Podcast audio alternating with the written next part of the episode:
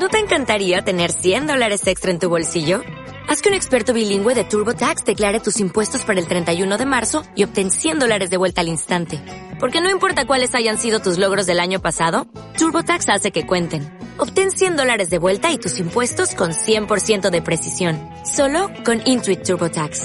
Debes declarar para el 31 de marzo. Crédito solo aplicable al costo de la presentación federal con TurboTax Full Service. Oferta sujeta a cambios o cancelación en cualquier momento.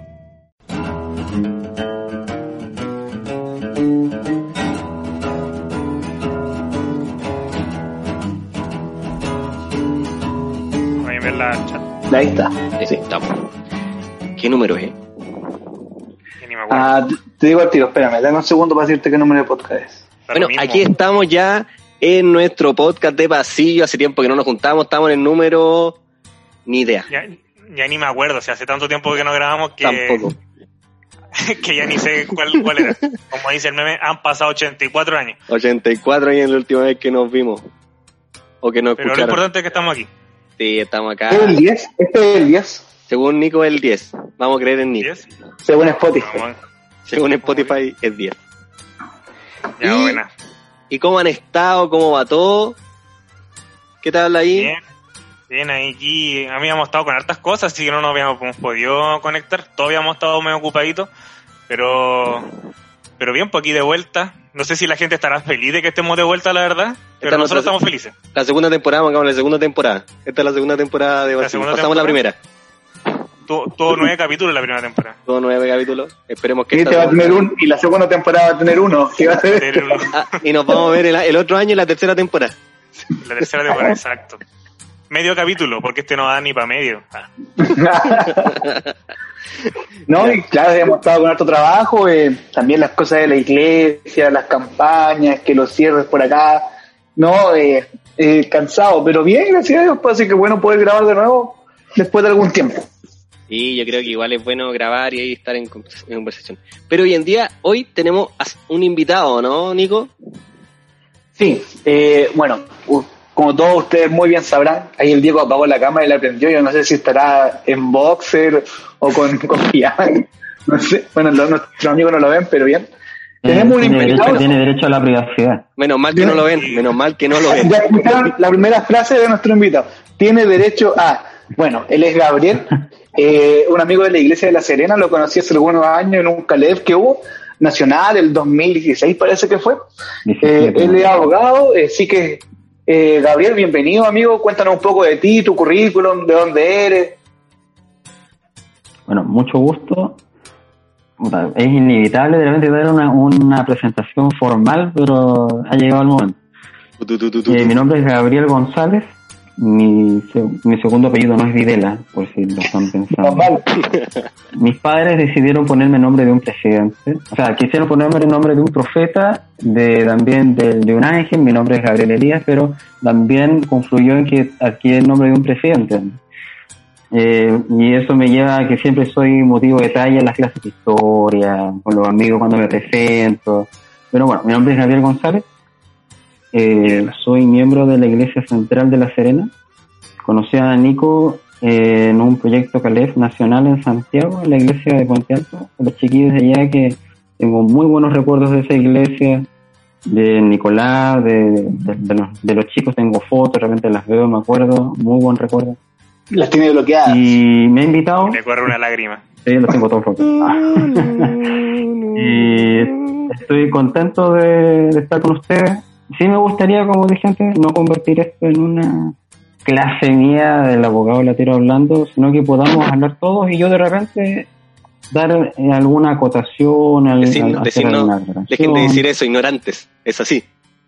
Una cosa así. No, no, hay- no, sí, todos somos ignorantes en diferentes ámbitos. En el fondo, Menos yo, menos yo. Ah, lo corre. to- todos somos ignorantes, en dif- pero, pero en diferentes temas. Bueno, ¿a qué nos trae eh, la visita de Gabriel? ¿De qué vamos a hablar hoy? bueno, como, como todos bien sabemos, bueno, Gabriel lo mencionaba, él es abogado. Eh, como, como, como todos bien sabemos, hemos pasado por algunos cambios en el país. Estamos grabando un 30 de octubre. Hace cinco días se celebró el, ple- el plebiscito nacional, en donde Chile, se, ojo. Ah, estamos, pero estamos acá en Estamos Chile. para, para nuestros amigos de Estados Unidos, ahí Claro. en Chile. We are from Chile. we are from Chile. Para los que hablan inglés y nos escuchan, que we are in. Chile. We're in Chilation. In Chilation. Entonces, el 25 de octubre se celebra un plebiscito en donde el 78% y fracción de la comunidad o de la población chilena o de los votantes, que fueron alrededor de 7 millones, decidieron eh, optar por el camino hacia una nueva constitución a través de una convención constituyente. Entonces queremos eh, llevar esto, bueno, vamos a ir hacia poco desembocando hacia el cristianismo, cómo nos atrae a nosotros, nos afecta, no nos afecta, nos pasa por al lado, eh, qué significa todo esto. Así que eh, démosle sin más en nuestro de pasillo post- podcast. Así que Gabriel, cuéntanos un poco qué significa esto, esto de la, la convención constituyente, esto de comenzar una nueva constitución, o de, partamos por lo más básico, ¿qué es una constitución? Sí. Ya. ¿Qué es una constitución? Voy a dar, bueno, este es un concepto legal, ya así que yo, y este es un concepto que ya ha sido definido por muchos juristas antes de mí, así que yo malamente podría dar mi concepto para frasear uno. Lo voy a leer y lo, y, se- y lo voy a ir comentando, para que lo sepamos a grandes rasgos. Es una norma de rango superior. O sea, en el ordenamiento jurídico chileno existen muchas normas existen decretos, leyes eh, y diferentes leyes, leyes de quórum calificado, leyes de reforma constitucional, etc. Pero también eh, decretos alcaldicios, ya. Pero y a la vez este es un sistema de, este es un sistema jurídico jerarquizado, o sea que cada norma adquiere su validez de una norma superior. Imagínenselo como una pirámide. Y en la cúspide está la Constitución. O sea, toda norma del ordenamiento jurídico tiene que ir en concordancia con la Constitución y no ir en contra de ella. Por eso se dice que la, que la Constitución es la cúspide y también algunos dicen que es la base, ¿ya? Es el techo y es el piso del ordenamiento jurídico. Y de hecho yo, con- Entonces, yo me imaginaba, disculpa que te interrumpa, pero yo me imaginaba la constitución más como la base. O sea, pero interesante el concepto que tú le das de, de la cúspide, porque, porque según lo que estás comentando, de ahí se desprenden las, las demás leyes. Pero yo en mi mente Claro. indocta, indocta cero, cero legal, y no te- no quiero decir que en mi mente ilegal por si acaso, ya, pero Claro. cero relacionada con. Sí, no, mi mente está, en- espero, está dentro de los parámetros legales, pero siendo un, un, un analfabeto en esta materia, me, me imaginaba la constitución más como base que como, como cúspide, pero muy buena, muy buena acotación. Y, y, y me ha sacado de un, de un, un centímetro, un milímetro más de, de mi ignorancia de legal. La, no, la ignorancia no existe, si todos somos ignorantes Todos en tenemos- diferentes temas. sí, como bien decía Entonces, Diego, es una norma- el concepto que teníamos. una no es una norma de rango superior. ¿qué hace? estructura el poder del Estado.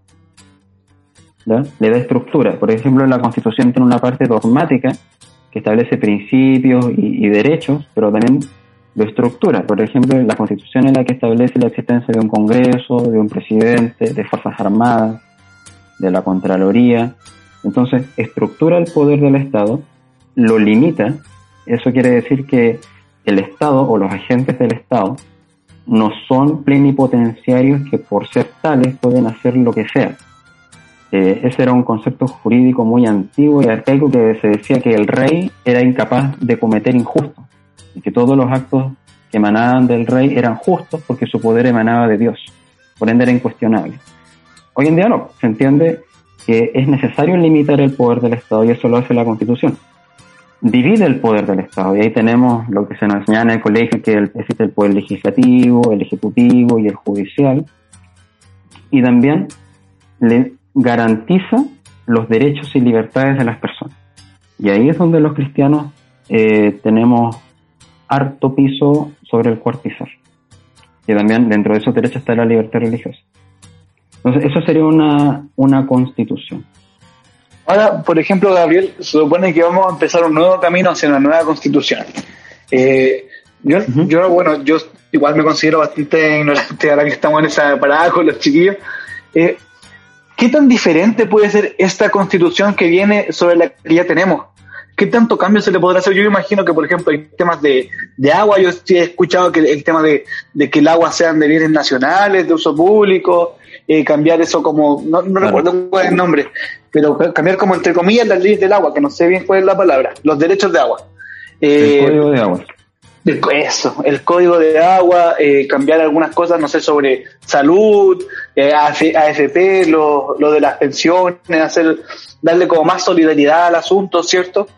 Eh, ¿Qué tan diferente puede ser esta nueva constitución del que se va a hacer de la que ya existe? ¿Hay grandes diferencias o algunas que se marcan mucho? ¿Cómo, cómo lo ves tú? Eh, siguiendo el, los puntos que tú me mandaste en un comienzo, y yo soy bien apegado como a los itinerarios, eh, existen muchos mitos sobre una nueva constitución, de que esta podría venir a, como circulaba por redes sociales, eh, causando espanto en mucha gente, que iba a eliminarse, por ejemplo, la libertad religiosa, habían unas publicaciones eh, fake, digámoslo así, o paparruchas, busquen esa palabra en, un diccionario. Paparrucha es un grupo. Mentira desatinada. Eh, volvimos a las palabras. Mira, Gabriel nos trajo palabras, es que Gabriel, tú no, tú no conoces, pero teníamos una sección que era como palabras complicadas en un capítulo. Todo, todos los capítulos había una palabra que teníamos que aprender. Ah. Hoy en día, paparrucha. No, decía que, decía que, que, se iba a eliminar la libertad religiosa y una publicación de la Camila Vallejo que era falsa, que decía que, se iba a eliminar la, la, religión. La verdad es que eso no es así. O sea, un alumno de segundo año de derecho diría eso es mentira. Ya, desde ese punto de vista, la constitución, una nueva, la nueva constitución que vendrá voy a dar las razones de esto. Si yo tengo aquí un, un punteo de las razones jurídicas para argumentar que una nueva constitución no va a eliminar la libertad religiosa. Eso, eso es bueno. Porque... me dieron un espacio de par de minutos para aclarar eso.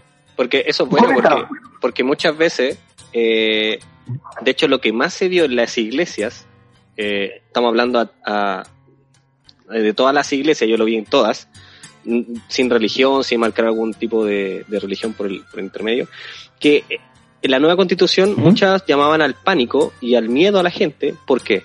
Porque le iban a quitar el derecho a, a que las personas pudieran ir a, educar a, los su hijo, a que pudieran ir a la iglesia, a que incluso algunos, muchos de, del cuerpo, más que nada pentecostal, estaban eh, al contrario porque quizás le iban a cobrar impuestos y eso tampoco les gustaba a ellos. También ese, es otro, ese otro tema, ese otro tema, pero tampoco les gustaba, les gustaba el hecho de que hubiera una constitución porque quizás le, iban a empezar a, a, pedir que pagaran impuestos, que ya no fueran las iglesias eh, libres, sin de impuestos, porque los templos y todos los edificios como no, ¿Ah? Dino, dino, Gabriel, dale. No, no, no, yo no quiero interrumpir a nadie. No, no, más que nada. La, constitución lo que hace es eximir a los templos del pago de contribuciones en la medida que estén eh, dirigidos a la función de ser usados para templos, ¿me entiendes? Para, el objeto de un culto. Entonces ese, ese es el miedo, que, van a tener que pagar contribución. Eh, esa es una discusión que yo no quiero en este momento resolver, solo No, si era como uno de los temas. Eh, no sé, ha habido mucho mucha mala información. Yo no quiero ofender a nadie, tampoco quiero burlarme del desconocimiento de otro. En Chile no existe educación cívica. Entonces, al no existir educación cívica y esta reservarse para algunas personas solamente, es normal que mucha gente no sepa. Por ende, yo malamente podría cuestionar y llamar, oye, tú eres un ignorante, quédate callado, no sabes. Cuando en el fondo nadie está obligado a lo imposible. La gente no está obligada a saber algo que nunca se le ha instruido. Por ende, eh, lamentablemente hubo una gran, una muy mala campaña, desinformada, pero aquí quizás me voy a tomar un poco la palabra por unos minutos. Dale nomás, dale nomás, si aquí. La libertad religiosa forma parte de una larga tradición en materia de derechos humanos y anterior a los derechos humanos. Si fijamos un punto de partida en la Revolución Francesa, por ejemplo, En, la Declaración de los Derechos de Nombre del Ciudadano, que fue un decálogo de catálogo de derechos que nació de la Revolución Francesa, ya en el artículo 10 eh, de la misma dice, nadie podrá ser incomodado por sus opiniones, ¿ya? incluso religiosas. Siguiendo con el mismo diario. Eh, siempre producto de grandes crisis a veces surgen textos jurídicos importantes. En este caso, la Declaración Universal de los Derechos Humanos surgió eh, después de la conclusión de la Segunda Guerra Mundial, producto de la gran etapa de sufrimiento que se pasó. Se redactó esa, esa, declaración y hasta allá en el artículo 18 establece la libertad de pensamiento, de conciencia y de religión. Eh, siguiendo con lo mismo, ahora, ahora es esa es una declaración. Esa es una declaración. Entonces, pero las declaraciones no son obligatorias. Es un, es por así decirlo, máximas que se esperan alcanzar, pero existen pactos internacionales que sí son obligatorios. Por ejemplo, el pacto de San José de Costa Rica, sobre el cual Chile es parte en el artículo 12, es bien de este sí lo quiero leer, este es como la Biblia, uno habla de un versículo y tiene que leerlo. En el pacto de San José de Costa Rica, en el artículo 12, en el artículo 12 establece la libertad religiosa, déjeme que lo tengo aquí en mi computador, lo voy a leer. Pacto de San José de Costa Rica o Convención Americana sobre los Derechos Humanos. Dice, la, libertad de conciencia y de religión. Toda persona, primer punto, son cuatro puntos. Toda persona tiene derecho a la libertad de conciencia y de religión. O sea, se separa lo que es la conciencia y la religión. Eh, más adelante, si lo decían, podemos definir qué se entiende por libertad de conciencia y por libertad de religión. Este derecho implica la libertad de conservar tu religión, o sea, no te pueden obligar a cambiar, o de tus creencias, o de cambiar de religión o, no cambiar de religión o creencia, así como la libertad de profesar o divulgar tu religión o tus creencias, individual o colectivamente, tanto en público como en privado, o sea, en un grupo pequeño, en un templo. Nadie puede ser objeto, punto dos, nadie puede ser objeto de medidas restrictivas que puedan menoscabar la libertad de conservar la religión o sus creencias, o de cambiar o de religión o creencia. O sea, no te pueden obligar ni a mantenerte ni a cambiar. ¿Entiendes? Sí. La libertad de manifestar la propia religión y las propias creencias está sujeta, aquí, como todo derecho, tiene límites. La libertad de manifestar la propia religión y las propias creencias está sujeta únicamente a las limitaciones prescritas por la ley que sean necesarias para proteger la seguridad, el orden, la salud, la moral pública y los derechos y libertades de los demás. O sea, tiene límites. No, no, puede, por ejemplo, una secta que profesa un Estado totalitario eh, considerarse legal. Como Coyahuasi. por ejemplo, una secta como Antares de la Luz, por ejemplo. Pues, de Coyahuasi que, que... antijurídicas. La secta Moon. A ver, entonces, tú, por lo que tú nos vas mencionando, eh, dale, dale. Sí, coméntanos, sí. Falta, falta un punto. No, y el último punto, cortito. Sí. Los padres los padres, y en su caso los tutores, tienen derecho a que sus hijos o pupilos reciban la educación religiosa y moral que esté de acuerdo a sus propias convicciones. Y, este mismo, en la misma tónica de este artículo se repite en otros tratados, por ejemplo, la Convención de los Derechos del Niño, que también eh, establece, por ejemplo, la libertad de expresión, la libertad de pensamiento y conciencia y religión del niño, eh, la libertad de reunión y de asociación de los niños, obviamente bajo el alero de los padres. Eso, por ejemplo, permite que un niño pueda pertenecer a, al cuerpo de aventureros, por ejemplo. O el derecho del niño de pertenecer a minorías étnicas o religiosas entre ellas y permanecer en ellas.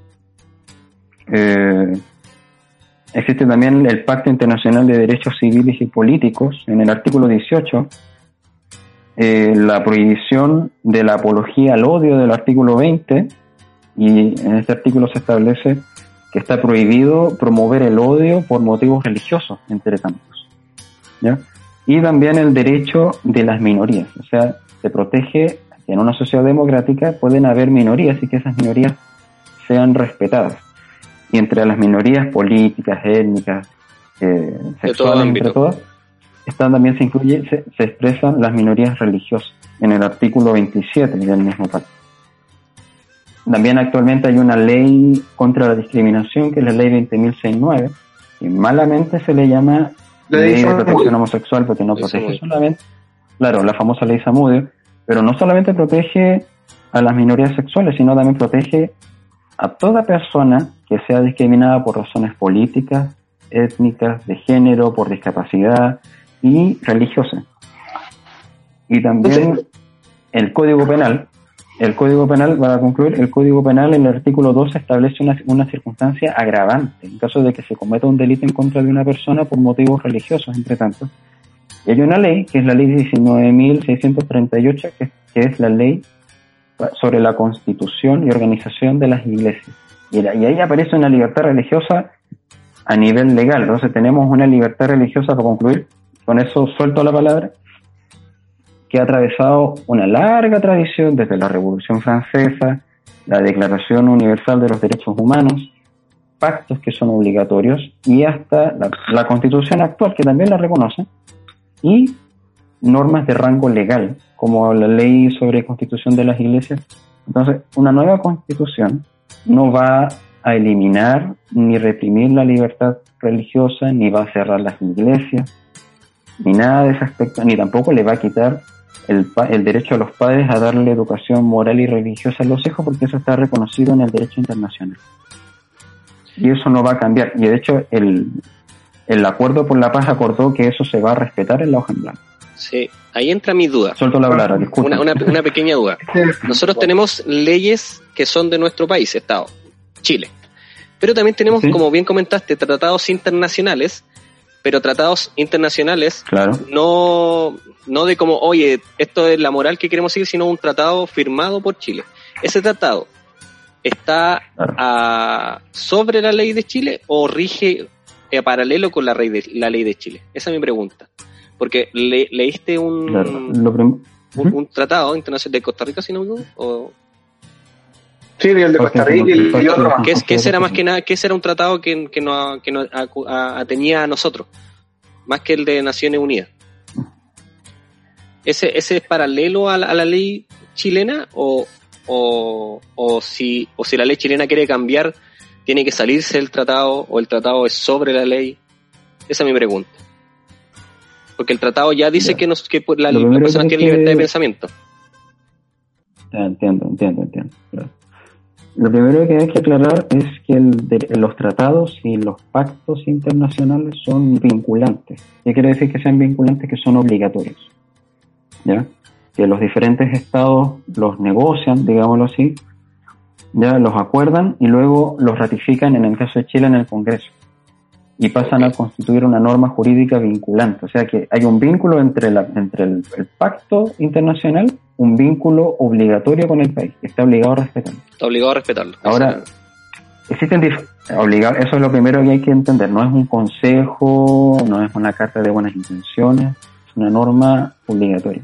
De hecho, un juez perfectamente podría dirimir un juicio en un tribunal local, un juez de letras, podría dirimir un juicio basado en una norma del derecho internacional, por ejemplo. Ah, mira, eso es, es importante conocerlo. Entonces, eso, eso es lo primero. Segundo, en cuanto a cuál es la jerarquía del, trato, del derecho internacional, la Constitución eh, solamente se señala que el ejercicio de la soberanía reconoce como límite el respeto a los derechos esenciales que emanan de la naturaleza humana, o sea, los derechos humanos, digámoslo así, y es deber de los órganos del Estado respetar y promover tales derechos garantizados por esta Constitución, así como los tratados internacionales vigentes y ratificados por Chile. Estoy entre leyendo y parafraseando el artículo. Sí, sí, se Estoy va a en el artículo quinto, inciso, inciso segundo de la Constitución actual. Entonces, claro. Chile tiene la obligación de respetar el derecho internacional y el acuerdo por la paz concluyó que la nueva constitución debe también respetar el derecho internacional. En cuanto a su jerarquía, la constitución actual no establece cuál es la jerarquía así expresamente del, derecho internacional.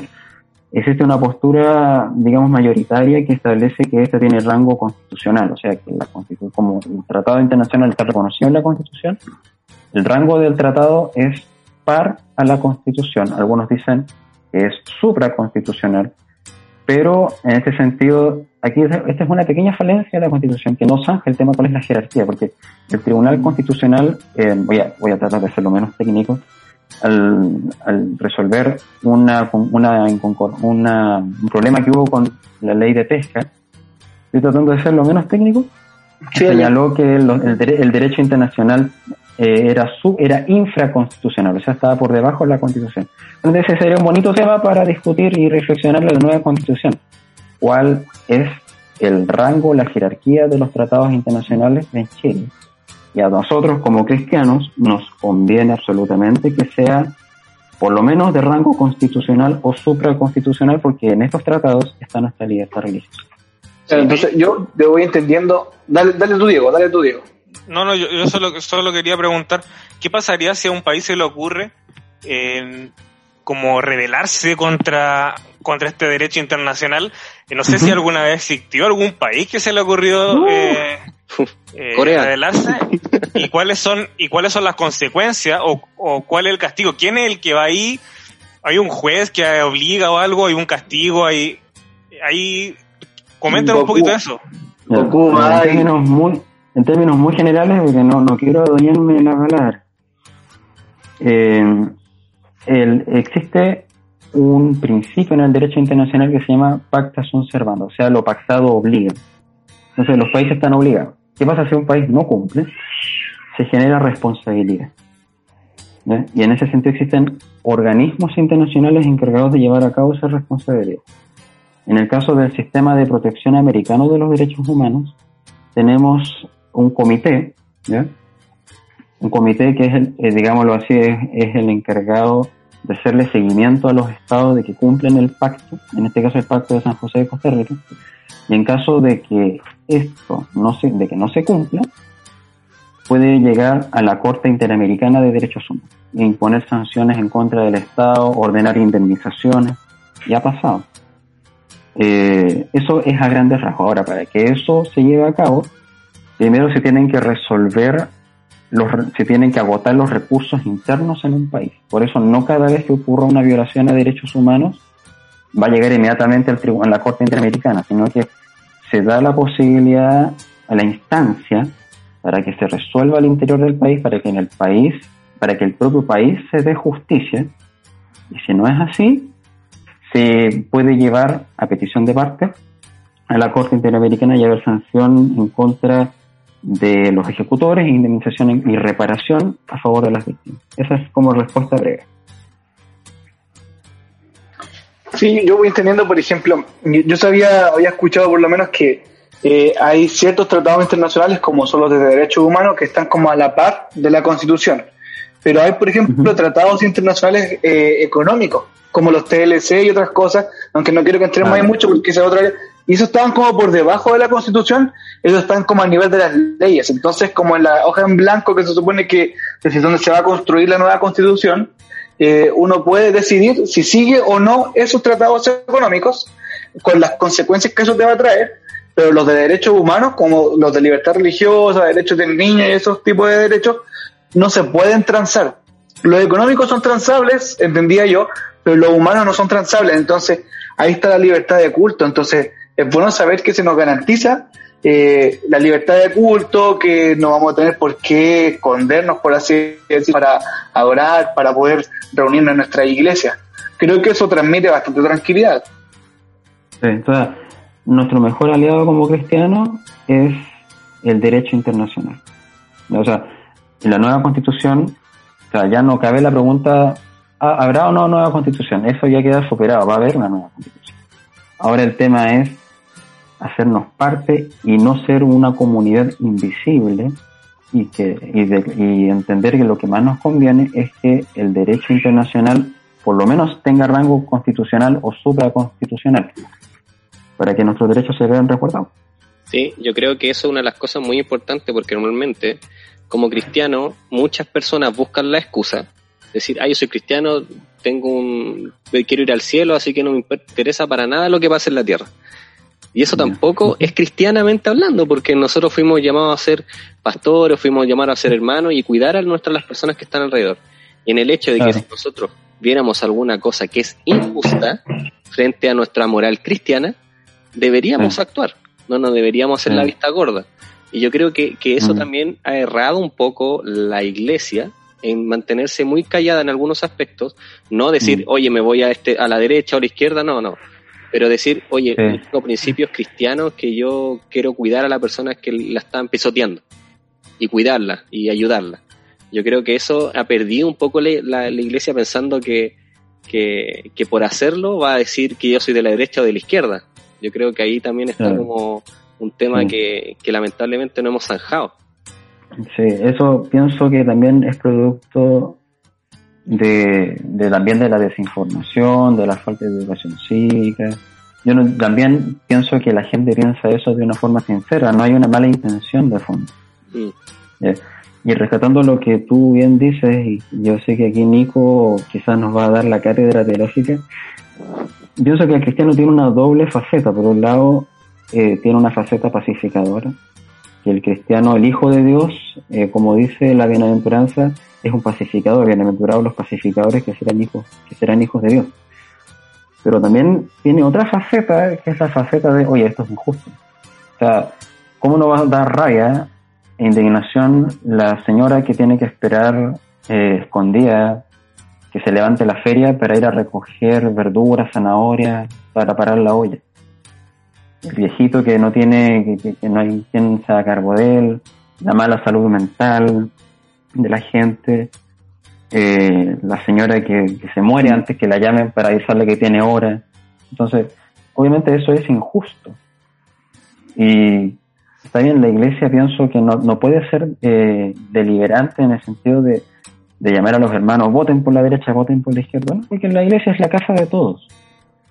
Pero también no puede estar abstraído de la, del sufrimiento de, de, de decir, ya no somos ciudadanos de este mundo, pero llegar a tal punto de callarnos y de no alzar la voz.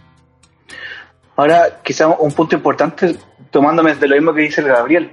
Eh, claro, la, iglesia, sobre todo en este proceso constituyente, si bien sea, no te va a tomar una postura, eh, no sé, no sé qué tanto yo te puedo decir, la iglesia piensa esto o lo otro.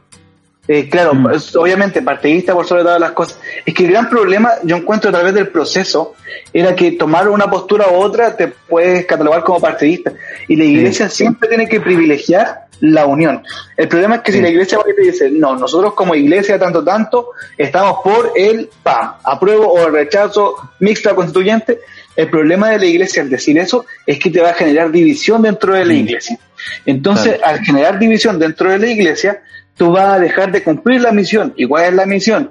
Predicar el evangelio a todo el mundo. Y al estar dividido tú no puedes avanzar. Es la intención de Satanás que nos dividamos. Entonces, por eso tenemos, la iglesia es bastante, ¿cómo se dice? Eh, bastante mm, eh, meticulosa, eh, camina así pisando huevos, podríamos decir, sobre estas cosas. De hecho, usted, supongo, yo creo que no llega ningún pastor de la iglesia a publicar que iba a votar. Yo estoy más que seguro que muchos de los pastores o hermanos líderes de iglesia votaron este domingo que pasó por una u otra opción. Sin embargo, no lo andaban publicando. ¿Por qué? Porque como somos líderes de opinión, nuestros Sí, hermanos nos siguen. Eh, eh, claro, no, no tenemos esa libertad, por así decir, que tiene Mm. el hermano común y corriente para poder decir lo que cree o lo que opina. No Sin embargo, claro. Claro, claro, claro, es un punto como, como prudencia. Entonces, eh, hay cosas donde la iglesia sí opina y tiene, por así decir, eh, sus eh, redactados, las cosas que piensa, no sé, de, sus declaraciones y documentos oficiales. Por ejemplo, sobre el aborto. Quizás algunos hermanos querrían que la, la iglesia dijera, no, nosotros estamos en contra del aborto, cualquiera sean sus facetas. Pero la iglesia te dice que no, porque también entiende que detrás del aborto, por ejemplo, hay una persona que ah, fue, o fue violada o hay un problema de inviabilidad. Entonces la iglesia dice, miren, partamos de esto. Nosotros como iglesia no somos conciencia de nadie. Nosotros creemos que cada persona tiene libertad de conciencia y, y, eso lo dice cierto los derechos que tú nos acabas de comentar, de los acuerdos que nos comentaste, donde nosotros no vamos a hacer eh, conciencia tuya. Pero te, nosotros como iglesia creemos esto y ahí están los derechos, los, las declaraciones fundamentales de la iglesia adventista. Sí. Eh, por eso nosotros hemos sido bien cautos. Yo, yo trato de ser cauto, tengo mi posición como todo en realidad, pero trato ahí de, de ser eh, apolarizado, por así decir. Cierto, compañero. Claro. Sí. No, porque claro, porque la, la, la, iglesia es la casa de todos. Los apruebo tu opinión, apruebo tu opinión. Ahora rechazo. rechazo. Que diría mi, mi, mi general. Claro, y como Gabriel dice, la iglesia es la casa de todos. Sí, eso también, yo creo que en el podcast cuando hablamos sobre el aborto dejamos muy zanjado ese aspecto, que nosotros no somos llamados a juzgar a nadie, sobre todo como cristianos. Nosotros más que podemos, somos llamados podemos a apoyar. tener una posición. Sí, pero somos llamados a apoyar. Apoyar y, y, entender que la gente pueda pensar distinto a nosotros y eso no es un ataque hacia nosotros como personas, sino que Claro. simplemente somos todos distintos, ¿no? Yo, yo Claro, tengo una... el- Disculpa. No, No, yo- yo- no, si, yo- si yo yo a veces tengo- hago ruido, pienso en voz alta, pero no es que te interrumpa. Yo, yo- yo tengo una pregunta como para, para seguir dialogando aquí entre todos. Eh, si bien eh, sabemos que como cristianos eh, debemos, podemos y debemos tener una, una opinión y una postura en relación a las, por ejemplo, a la contingencia actual que estamos viviendo en Chile respecto de si aprobamos o no aprobamos una nueva constitución, que por lo demás no, no cabe el caso aquí ponerse a discutir qué es, lo, qué es lo correcto y qué no es lo correcto. Yo tengo una, una pregunta para ustedes. ¿Será correcto que como, como cristianos eh, nos, nos sumerjamos en discusiones en relación a esto? Es decir, eh, contextualizando un poco. En, en las redes sociales, yo en la, la última semana he visto, y probablemente ustedes también, un montón de discusiones relacionadas con que, no, cuál de las posturas es la mejor, no, es que esta postura es la mejor, no, es, esto por esto, Tangananica, tanganana. tangananica, tangananá, Sí, tangananica, tangananá. yo creo que no es tangananá, exactamente, como es el Nico. Eh, nosotros como cristianos, eh, eh, ¿deberíamos sumergirnos en este tipo de discusiones? Eh, ¿O hasta qué grado deberíamos sumergirnos si es que, si es, que es válido? ¿O, o cómo debería actuar un cristiano ante, esta, ante estas situaciones? Quería ahí ponerlo sobre la mesa y de manera que pudiera dar cada uno su, su punto de vista. Sí, yo pienso que nosotros como cristianos deberíamos tener una postura más que nada, eh, nuestros principios cristianos. Y esos principios es no alterar tampoco el orden público, o sea, llamar a un ataque, porque uno si no, mira, uno tiene que ser consciente, si sabe que un mensaje que uno va a llamar va, va a incitar a odio a otra persona, eh, no está bien, si, si no es algo, no sé, pues, si yo, de hecho hasta incluso yo lo llamaría, incluso cuando uno de repente pone un versículo que sabe que va a atacar a, a un tipo de etnia de personas, no subirlo en las redes sociales. O sea, uno es llamado más que nada a hablar con la persona frente a frente, de persona a persona. ¿Cachai? Pero andar Claro. subiendo como una polaridad, decir, oye, esto acá, esto acá, y los que votan esto están locos, y los que, los que están acá, y que voy a la marcha, que, que no sé, eh, Carabineros de Chile lo odio, o Carabineros de Chile yo lo amo, eh, y formar una postura clara sobre un punto de ideología política, yo pienso que no está bien. Yo, Juan Aravena. Mi, mi preocupación, mi preocupación, eh, más que todo de repente, la desconexión de la realidad, porque que por uno u otro lado eh, dicen, no, yo creo que esto, que las cosas están mal, están bien, deberíamos cambiar, no deberíamos cambiar. Pero mi pregunta es, mi opinión, ¿qué tan conectada está con la realidad? Sobre todo en el caso de nosotros como cristianos que ah, predicamos a un Jesús, ¿cierto? Resucitado, y una persona, un Jesús que vino a liberarnos del pecado. Y, y- pero hay que ver la realidad en la que estamos viviendo. Y esa es mi preocupación siempre. Eh, y yo creo, creo ahora después de todo lo que pasó el 25 eh, y de lo que nos dice Gabriel, que las cosas pueden ser mejor. Pueden ser mejor. Yo creo que una, un gran miedo que tienen algunas personas. De hecho, he hablado con algunos amigos que son eh, de la iglesia adventista eh, y otros, y trabajan dentro de la iglesia, incluso algunos, el miedo sobre el porvenir. Eh, conversábamos hace unos días con unos amigos y decían, no, yo creo que va a caer la patada, no, es que las cosas no van a andar bien. Y hay cierta preocupación, cierto miedo. Yo, yo lo, lo personal no siento tanto miedo en realidad, porque creo, creo que nuestro país es súper democrático en realidad, tiene un proceso bastante democrático. Y veía de repente publicaciones en Instagram, Gabriel, y, y se los cuento, de que no, es que Chilezuela, es que vamos a hacer igual que ellos. Miren, Mm. en Venezuela pintaban la, pintaban la, pintaban, ¿cómo se llaman estas cosas? Las estatuas de color rojo. En Chile pasa lo mismo y, y, y la gente hablaba de eso y, y el miedo como que se apoderaba de- en algún sentido de algunas cuentas de Instagram. Entonces yo digo, pero pucha, por esa, esa es como una preocupación. Gabriel, ¿qué, ¿qué tan probable es que esas cosas pasen? Pues quizás tú nos puedas ayudar un poco con eso, porque Mm. yo me imagino que hay muchos hermanos o amigos que nos pueden estar escuchando en este minuto que tal vez sienten ese miedo. Claro.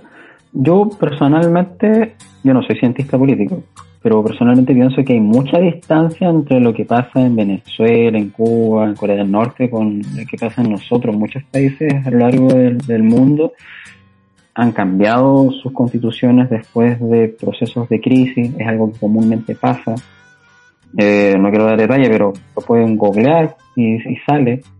Por ejemplo, la constitución de Islandia eh, fue en, este, en esta década sufrió, ellos llevaron a cabo también un proceso también de, manifestaciones y de cambios en su constitución. La propia Declaración Universal de los Derechos Humanos eh, fue producto de una gran etapa de crisis, la Primera y la Segunda Guerra Mundial. Entonces, yo pienso que no estamos ni siquiera medianamente lejos de ser un país como Venezuela. Yo, yo pienso que hay mucha distancia, mucha distancia. Eh, y en cuanto a qué, qué rol podríamos cumplir los cristianos, yo sigo pensando que el cristiano tiene una tiene es multifacético, llamado a pacificar, pero también a, a lo que es injusto, llamarlo injusto. Que Jesús, por ejemplo, claro, él, él, él, él- él hacía milagros, él, él es nuestro, nuestro maestro, pero él también a los fariseos les llamaba sepulcros blanqueados. ¿Me entiendes? Entonces, y, y se los decía. Eh, y aquí yo quiero hacer el aporte, que yo no solamente soy abogado, también soy cristiano. eh, como Por si todos fuera acá,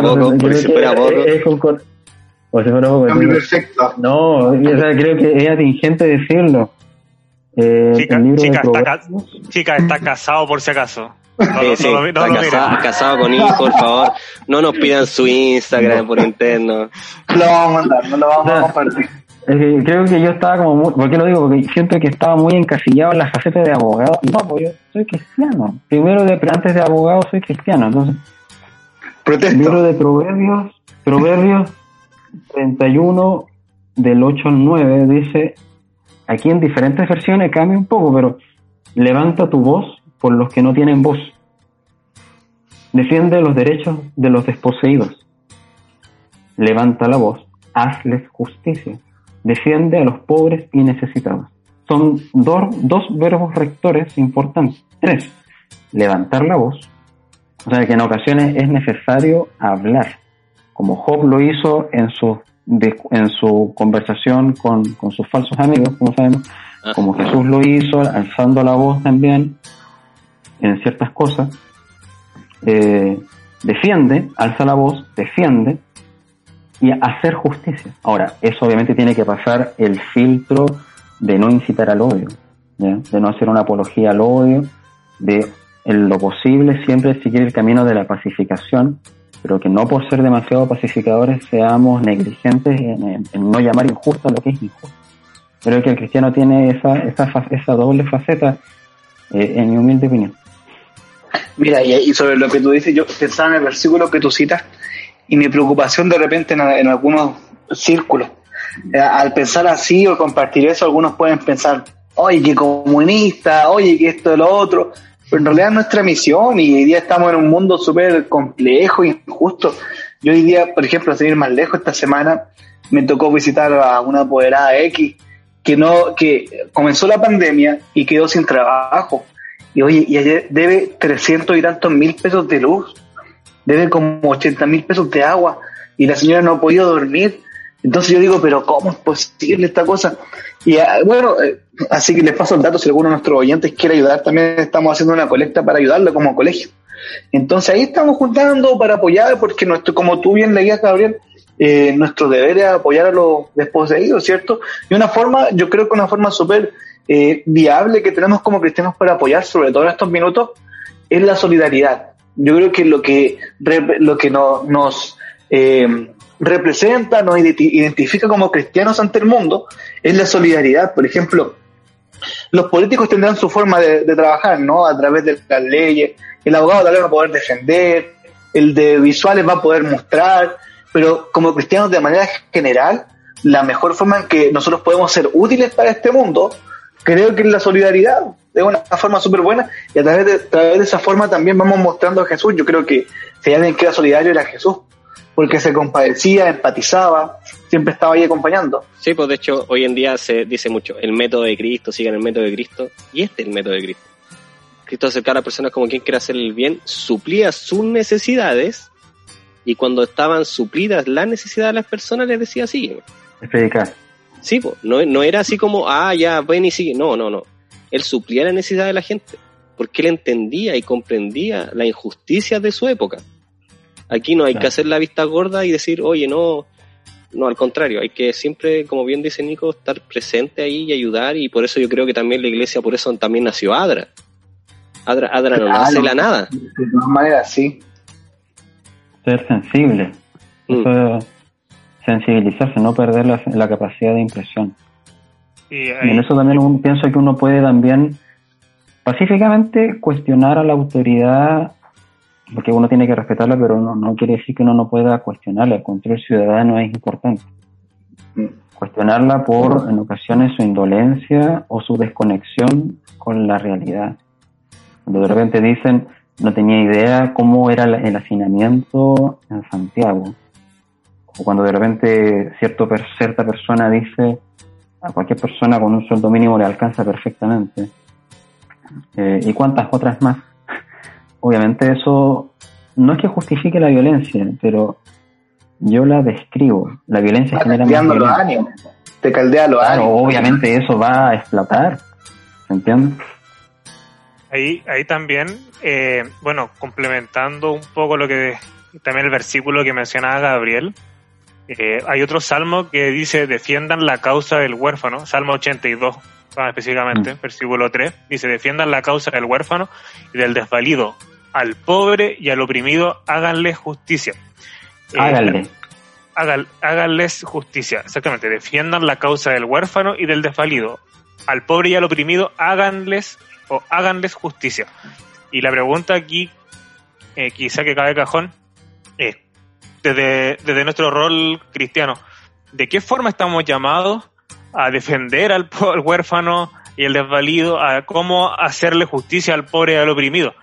Porque, porque uno podría decir, vamos a hacerle justicia al pobre, al huérfano, y vamos a destruir las calles, vamos a tirar piedras, vamos a vamos a, incendiar micro.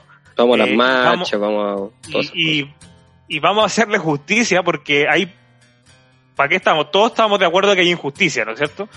Mm. Así que vamos y hagamos todas esas cosas. Pero la pregunta, ¿cómo nosotros estamos llamados? ¿De qué manera?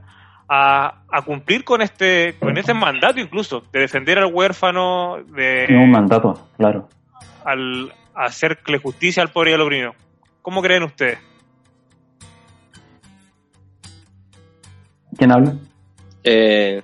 ah cualquiera del, nomás ah, pienso que yo personalmente pienso que uno puede dar justicia resolviendo sus problemas o ayudándole a resolver sus problemas materialmente, o sea, mira, te falta para pagar la luz, aquí tienes, ahí, ahí aparece ADRA, pero una buena forma también de garantizarle un bienestar es defender los derechos. De hecho, el, el, proverbio dice específicamente, defiende los derechos. O sea, sacar un poco el tema de los derechos humanos, de que son comunistas, que son cercanos al comunismo, a la izquierda. Los derechos humanos son de humanos de todo grupo, persona, eh, sin distinguir quién sea. Entonces, de hecho, la historia de los derechos humanos nació en una época en Chile- en que el mundo estaba dividido. Existía por un lado el bloque comunista que creó el Pacto Internacional de Derechos Económicos, Sociales y Culturales, y el bloque que fue ayudado por el Plan Marshall, eh, o países del bloque más, más capitalista, creó el Pacto Internacional de Derechos Civiles y Políticos. Entonces ahí estaba la pugna, estos son mis derechos humanos contra los tuyos. Y hoy en día esa discusión se superó y Chile es parte de ambos tratados y todo el mundo, básicamente, eh, repúblicas democráticas en general, es parte de ambos tratados. Esa discusión de que los derechos humanos son de derecha a izquierda es una discusión bastante antigua, por no decir otra cosa. Eh, no sé, uno puede ayudar, a, creo yo, a la gente físicamente, materialmente, eh, ayudarla, pero también ayudar a que, que se, a que prevalezcan también sus derechos, que esa es una buena forma de ayudarle, sin duda. Y quizás yo como, como abogado soy más cercano a esos temas y así reflexiono, pero ese, ese, ese sería mi opinión. Mm.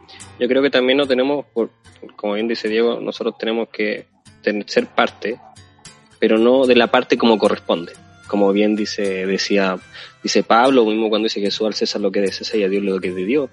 Nosotros también somos llamados a, a votar por las cosas que creemos que son correctas. Nosotros tenemos que ir a votar, nosotros tenemos que, que, que, porque al final nosotros muchas veces las personas se enfrascan en decir, ay, no, ¿para qué si no va a cambiar nada? No, pero lo que tú estás haciendo es no hacer valer tus derechos y no has- defendiendo los derechos de otras personas cuando tú puedes votar por algo que ayuda a los demás, por algo claro, no algo, Claro. eh, eh, digamos, quimero, ¿no? No, Cuando nosotros tenemos claras las Claro. cosas, nosotros tenemos que ser partícipes de esas, de esas cosas. Eso no nos aparta de cristiano, no hace menos, no nos hace alguien satánico, ni nos dice Hijo del mundo. ni hijo del mundo, nada que ver, no, No, no, eh, a- a- apoyar a la gente, por eso bien decía Gabriel que lamentablemente lo que es Chile tiene mucha, muy poca educación cívica y eso también yace en cómo pensamos y también por eso mismo nunca vamos a ser para las personas ala- alarmantes que vamos a ser como Venezuela, porque nosotros no tenemos una una extrema izquierda ni una extrema derecha muy polarizada, son muy la minoría de en Chile. Hay, hay, mucha, hay, hay mucho camino intermedio. Sí, nosotros somos centro, derecha, izquierda, un centro, un, un gran centro político, no, no tenemos una... La, la iglesia política, la iglesia política, se considera política de partida. Y, y por eso, y- Chile también es muy apolítico, es, es muy centro, no, no, no tiene una postura clara de la mayor parte Claro. de los chilenos. Yo creo que hay que distinguir que la iglesia es neutral políticamente, no partidista, pero no es neutral moralmente. Ahí sí.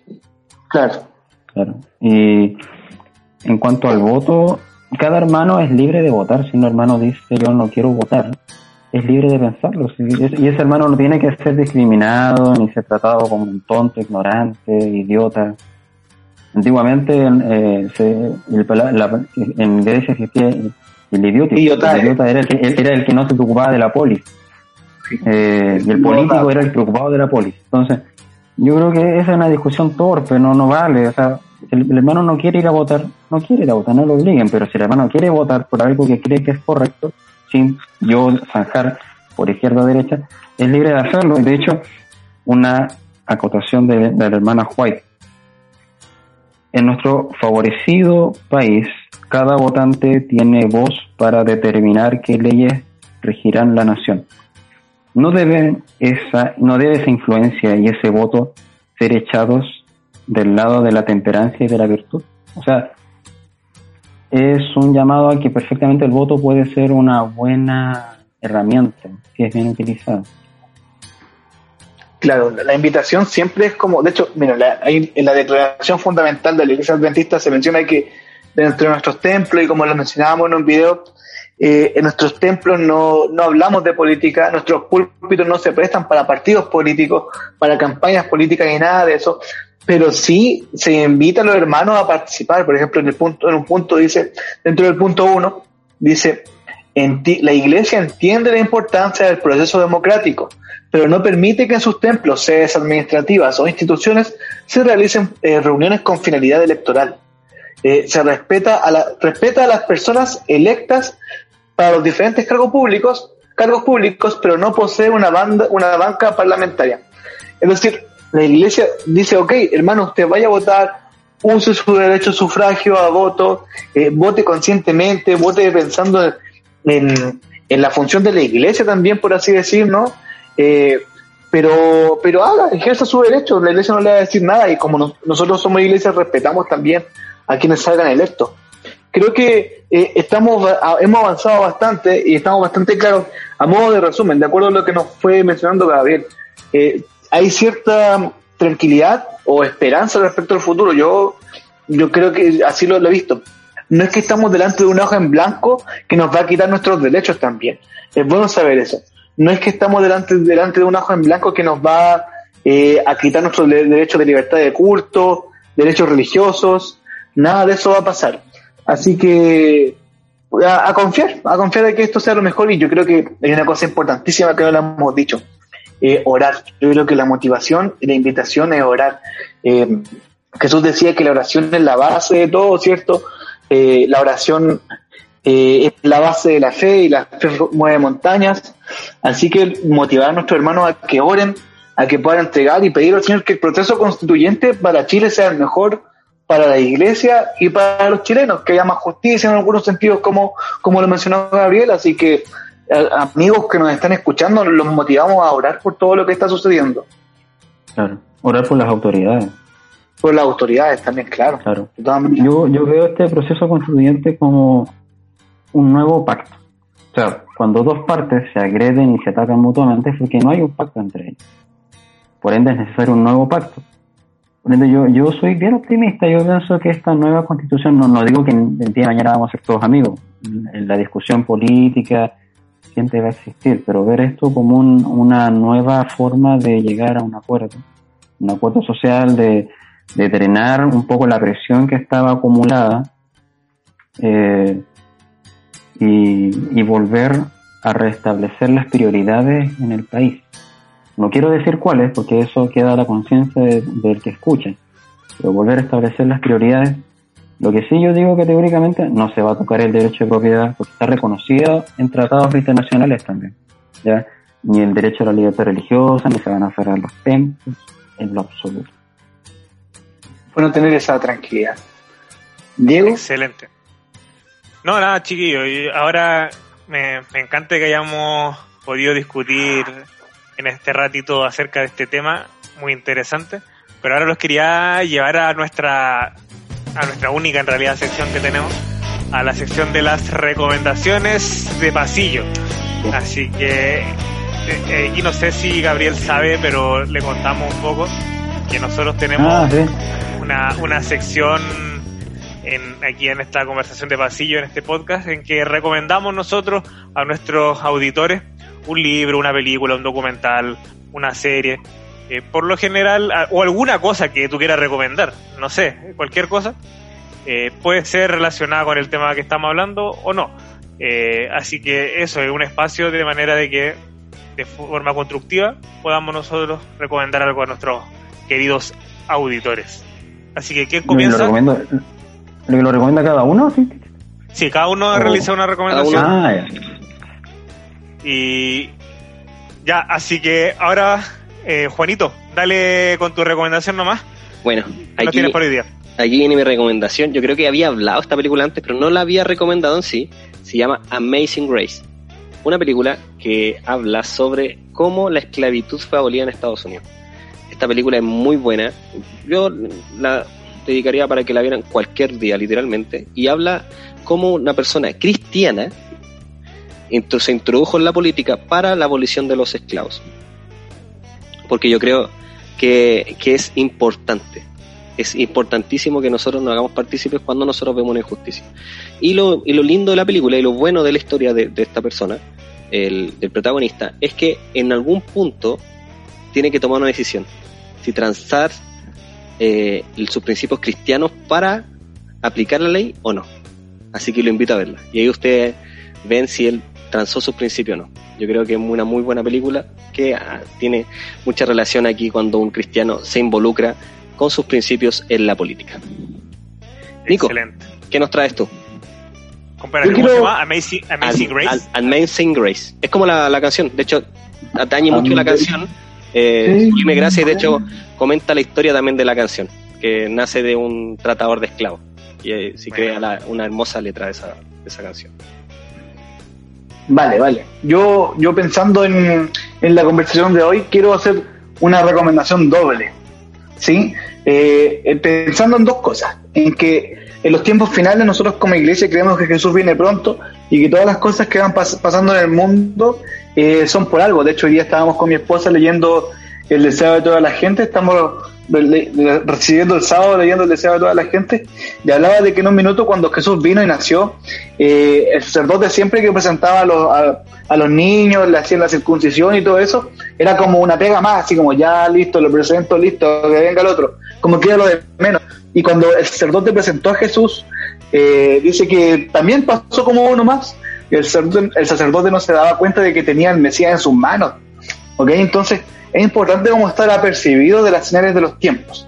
Y es por eso que quiero recomendar El conflicto de los siglos, ¿ok? un libro de Elena de White que habla sobre las cosas que están pasando, eh, sobre cómo estas cosas tienen que pasar también para que Jesús venga pronto. ¿ok? Si bien tenemos fe en, en que el Señor nos va a guiar siempre, va guiando su iglesia, Dios también va trabajando en algún sentido a través de la historia, ¿ok? No es que Dios haga la historia, pero Dios trabaja también a través de la historia y a través de los procesos de los pueblos, por así decirlo, ¿ok? Eh, entonces quiero recomendar el conflicto de los siglos para que más o menos estemos, inter- eh, estemos eh, como se dice, estemos al tanto de las cosas que van pasando en el mundo, ¿vale? Y pensando también en, en lo que hablábamos un poquito de la injusticia y el cristiano que tiene que hacer, hay una historia bien romántica que me gusta y quiero recomendar que puedan leer la biografía del pastor Dietrich Bonhoeffer. Se escribe Bon o F, B O N H O E F F E R. Bonhoeffer. El, el alemán. Él alemán, sí. Dietrich Mm. Bonhoeffer. La biografía la escribió Eric Me- Metaxas, ¿ok? Metaxas. Eh, y bueno, Bonhoeffer, para redondear un poquito la por qué les recomiendo esta biografía de él, eh, él fue un pastor alemán y cuando comenzó todo el movimiento nazi, empezó a tomar fuerza dentro de Alemania en el año 37. Pastor alemán. Ah. Pastor alemán. me acordé yo, me acordé yo, yo Rabbit. ya, pero no me jodan la... la- No le, no le ¿eh? quiten el, no le quiten el espíritu. me, me, me, me cortan la libertad de expresión, ¿verdad? los voy a demandar. Ya, este pastor de nacionalidad alemana eh, estaba en Estados Unidos cuando pasó todo el movimiento nazi.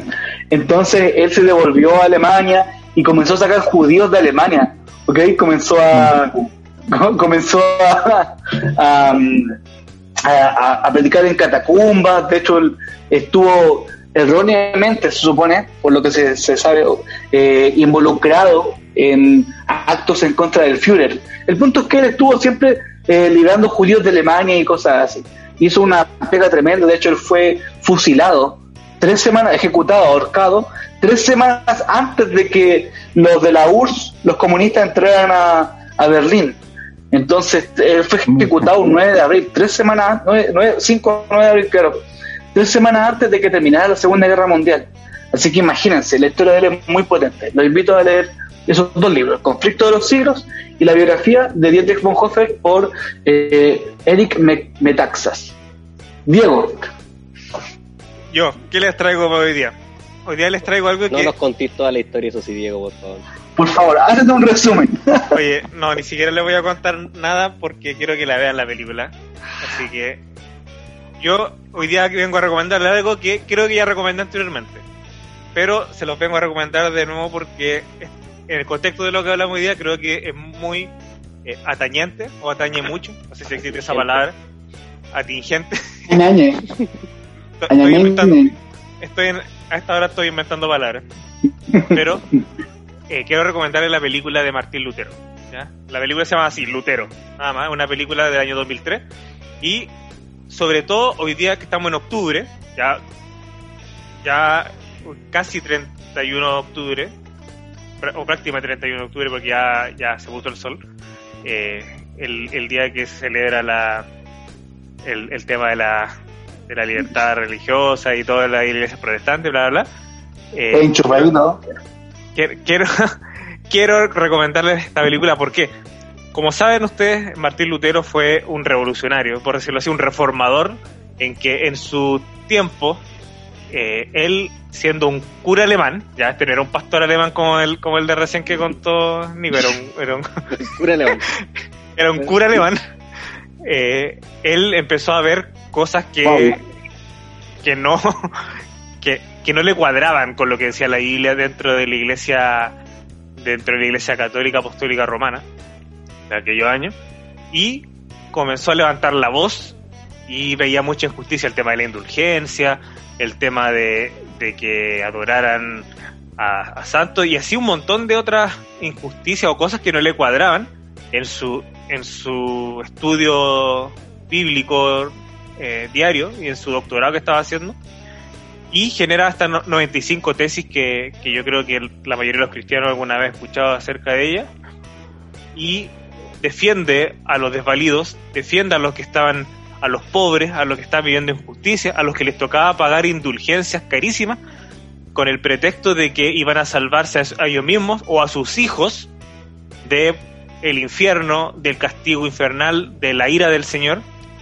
Eh, entonces Martín Lutero levanta su voz en alto, como decía también el, el versículo que, que leyó Gabriel hace, hace un momento atrás, y saca la voz por todas estas personas. Entonces quiero invitarlos a, ver esta película.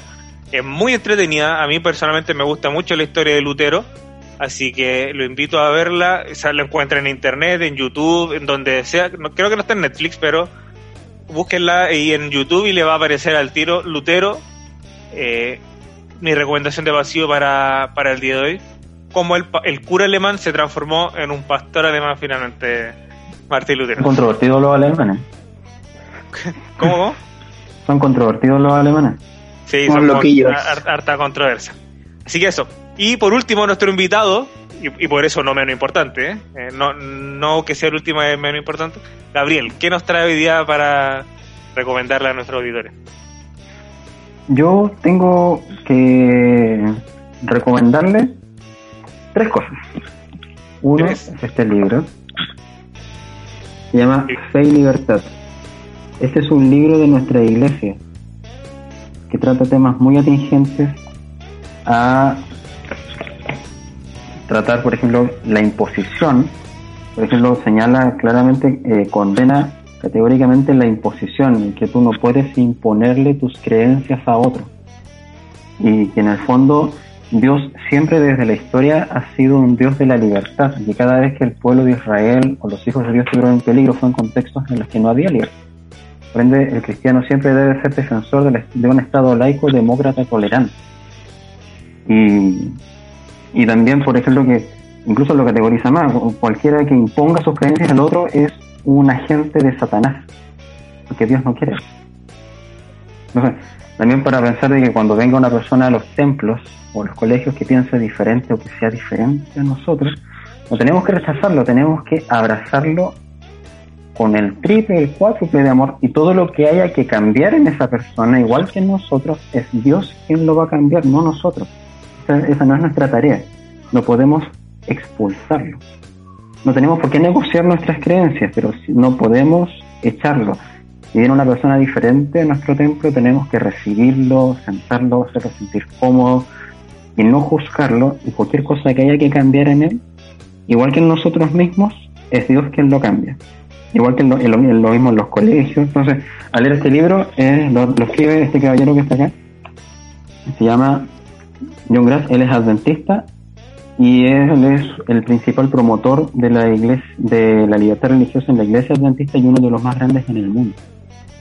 Muy interesante. Bueno, buen libro. La libertad de John Lo- Grass, así se llama, ¿cierto? John Grass. claro, fe y libertad. Así, Fe y libertad, vale. fe y libertad. De hecho, aquí sale así como. No lo van a ver nuestros amigos porque es puro audio. Ah, ya, fe y libertad. El- mi segunda recomendación es una película, no es cristiana, se llama Hotel Ruan, que relata parte de el- los crímenes contra la humanidad que ocurrieron en 1994, si no me equivoco, eh, en Ruanda, producto de una guerra tribal entre los famosos Hutus versus Tutsis, si no me equivoco, en que ocurrió una masacre y hubo una total indolencia de parte de las potencias extranjeras de intervenir. Eh, estaban entre que mandamos los, casque- los cascos azules, no los mandamos, y al final ocurrió una masacre en que ya prácticamente no había metro cuadrado en el país en el que no hubiese un cadáver. Eh, habla un poco de- de- del, favoritismo a los extranjeros, a, las potencias, al hombre blanco, y que al final eh, el desposeído no fue prontamente auxiliado. Y, y terminó en una de las peores masacres de la humanidad en que hubieron crímenes de guerra, deshumanidad, genocidio. Fue triste.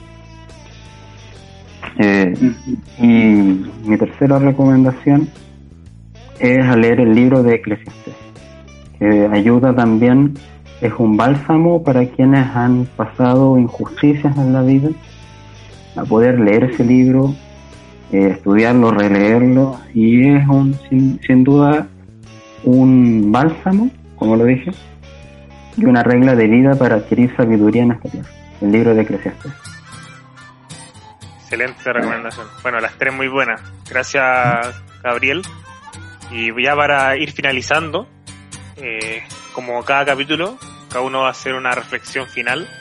Así que, Juanito, ¿qué reflexión final nos tiene para terminar con este capítulo del día de hoy? Bueno, yo creo que aquí algún aspecto Gabriel nos dejó bastante claro que como cristianos no tenemos que tener miedo a que nos vayan a, a boicotear o que no, nos prohíban la libertad de culto. Pero también le llamo hermanos a que no se alarmen también por estas cosas. O porque Mm. si alguna vez sucede. Porque si alguna vez sucede, en vez de achacarte o, o empezar a, a decir, oye, tengo que hacer todo lo posible para que esto no pase, debería hacer todo lo contrario. Porque si las cosas están pasando así, es porque Cristo viene. Y si tú quieres ir en Ah. contra de eso, es porque tienes miedo de que Cristo venga. Y no estás siendo un adventista, que es el que cree en el segundo advenimiento de Cristo. Así que, más que nada eso, o sea, vote lo que hayas votado y ahora vienen más votaciones, vota a conciencia, a conciencia cristiana. A la conciencia que tú en tu comunión con Dios eh, tengas. Y si no quieres votar, también es decisión tuya. Eh, eso, no tengan miedo, sigan proclamando el mensaje del tercer ángel a todo el mundo en nuestra generación. Eso. Nico. Yo eh, mencionar que, claro, Jesús viene pronto. Eh, y pienso en lo siguiente, de repente uno dirá, claro, Jesús viene pronto, y algunos podrán, y trato de ponerme en todas las áreas, ¿no? Que no creo que puedan. Pero digo, claro, algunos pensarán que, claro, entonces el porvenir es súper oscuro y el país se va a ir en declive. Pero esa no es la mayor señal de, de la venida de Jesús, el declive de las naciones, por así decirlo. La mayor señal de la venida de Jesús es la predicación del Evangelio a todo, a todo el mundo. Esa es la mayor señal y, también es la invitación que hice hace un tiempo en un video que me ayudó a grabar Juan. Por eso siempre hablo de que video que hicimos, eh, en el cual motivar a nuestros amigos que tienen sus redes sociales, más allá de compartir tu opinión, apruebo, rechazo, que este tiene que estar en la convención, este otro, eh, hablen de Jesús, hablen de, de aquel que transformó sus vidas y que la gente que los escucha pueda saber que ustedes son diferentes. Yo creo que hay muchas personas hablando sobre lo que está pasando en el país y está re bien, no hay problema con eso. Todos tenemos nuestra opinión, pero hay poca gente hablando sobre que Jesús viene pronto. Y si nosotros nos dedicamos a hablar sobre lo otro, vamos a ver menos gente hablando sobre que Jesús viene pronto. Eso es verdad. La, la invitación y la motivación a cada uno de nuestros amigos es que chiquillos prediquen, prediquen y prediquen, eh, usen sus redes sociales, usen su, su influencia para que otros conozcan al Señor. Eso, Dieguito. Gracias, Nico. Y tomándome de tus palabras, también quería eh, incentivar y hacer una reflexión acerca de lo mismo. Hoy día quizá eh, he visto a, a- a muchos cristianos en sus redes sociales eh, discutiendo fuertemente y defendiendo un punto de vista respecto del apruebo o del rechazo.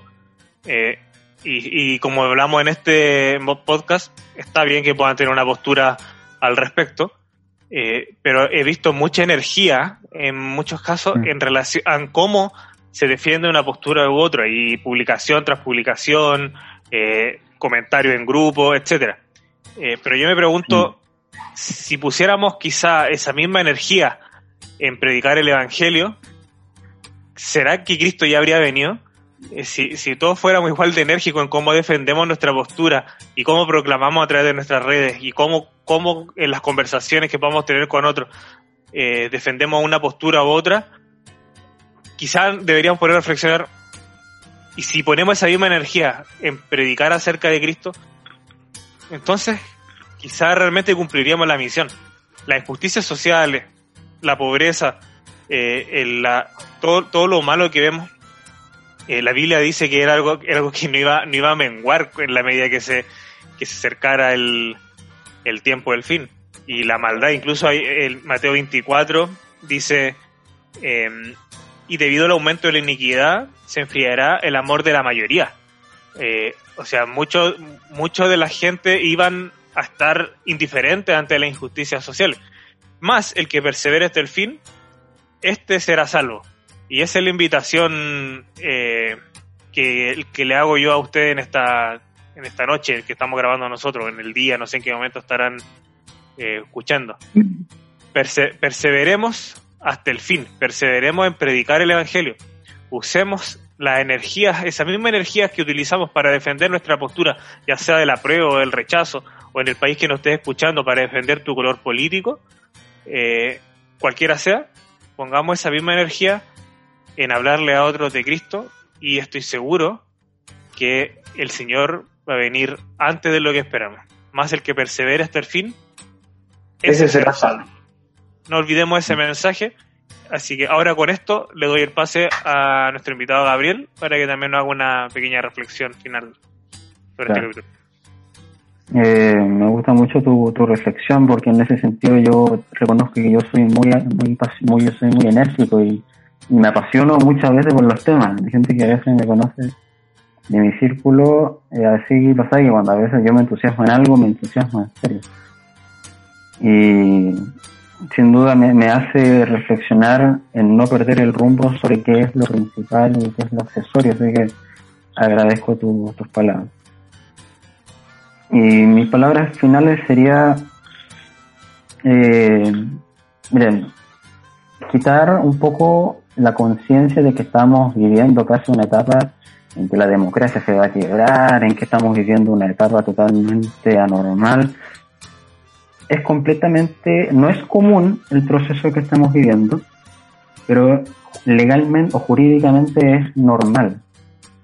Eh, en las clases de Derecho Constitucional se enseña que existe el poder constituyente derivado, que es para reformar una constitución, hacerle cambios, pero también existe el poder constituyente originario, que es para redactar una nueva constitución. Y se sabe que eso siempre suele ocurrir posterior a etapas de crisis. Por ende, no piensen que estamos viviendo una etapa que es totalmente anormal, que no, no se ha vivido nunca antes. No es común, pero es normal. Es más, el concepto de, soberanía, de repente yo quiero informar y dar valor al diálogo para que la gente se acerque cada vez más a conceptos eh, jurídicos o de las ciencias políticas. El concepto de soberanía que traje de una, de una publicación que hizo una, una profesora que me hizo clases en la universidad. Ella cita un concepto del profesor Lautaro Ríos Álvarez, de soberanía. La soberanía es el poder supremo del Estado, ¿ya? Para organizarse, dictar normas y modificar una constitución. O sea, dentro del concepto de soberanía se entiende que este también implica poder cambiar o, o, o hacer una nueva constitución es algo completamente normal. ¿ya? No es común, pero es normal. Ahora, ¿a quién le pertenece esta soberanía? ¿A quién le pertenecerá? ¿A una persona? ¿A un grupo? ¿A un grupo privilegiado? ¿A una mayoría? ¿A quién le pertenece la soberanía? A la, ciudadanía. A la, claro, a la nación toda. Nuestra constitución dice la nación. Otras constituciones como la de Francia del 58, la de Brasil del 88, la de Colombia del 91, la alemana del 49, hablan de pueblo. La soberanía nace del pueblo. ¿ya? Hay una hay una resolución de las Naciones Unidas, la 1514, señala que los pueblos tienen derecho a autodeterminar. Y nosotros los cristianos somos parte de ese pueblo.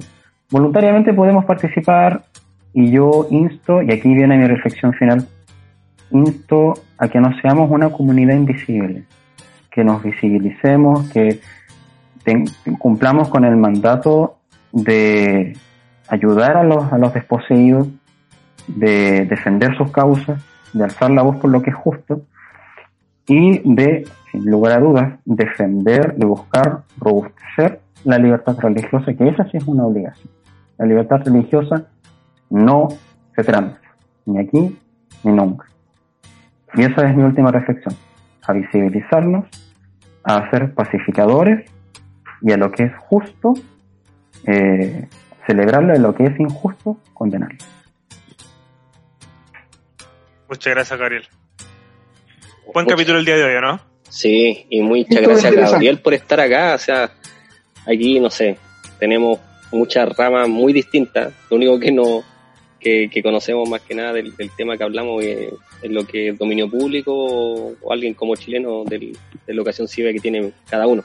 Así que, y muy buenas aclaraciones, Gabriel, que hiciste respecto a, la- a los tratados internacionales y los tratados que a muchos cristianos le, le, le- le acogían o le- le tenían miedo. Sabemos que proféticamente es lo que vendrá después, pero por ahora eh, agradezcamos de que tenemos libertad. Por Es ahora, la diferencia entre vivir en una dictadura y vivir en una democracia. ahora vamos a calmarnos. Una cosa así. Ahora vamos a calmar. Vamos a ver. Bueno, le damos las gracias a todos ustedes por habernos escuchado, por haberse quedado hasta este momento del podcast. Eh, esperamos que sigan ahí y los invitamos a seguir escuchándonos. Si es que no han escuchado nuestros capítulos anteriores, también pueden entrar ahí a Spotify y escuchar los capítulos anteriores que creo que están bastante buenos. Creo. Y eh, a seguir escuchándonos y poner sus opiniones también en, en Instagram, si tienen alguna opinión respecto de este tema. Pueden también dejarla ahí y nosotros también poder recibir el feedback. Sí, en redes sociales pueden escribirnos lo que sea, no hay problema. De si, pasillo quieren, si quieren insultarnos también no hay problema. De pasillo guion bajo podcast. Ese Te era el pedimos Instagram, ¿no? descargas, descargas. Sí. Si, si no se quieren descargar con nosotros no hay problema, si hay cosas que decimos acá a veces pasan, ¿no? Cosas que pasan. Así es. Bueno, chiquillos, un gusto haber estado con ustedes hoy día. Yo agradezco la invitación. por No, gracias a ti, gracias a ti. Ah, No, Espero quizás no, no haber hablado más de la cuenta que asistiendo a eso. Pero si lo hice, disculpen. Eh, agradezco la invitación, gracias por el espacio. Y que Dios los bendiga a todos y a orar por Chile. Eso es lo que- Gracias. Oh, buena. Agradecemos a nuestros auditores y nos vemos en un próximo capítulo de esta conversación de pasillo. De pasillo. De pasillo. Chao, chao. Chao. Un abrazo. Arrivederci, sayonara, Hasta luego. buenas noches. Es- Ya. Listo.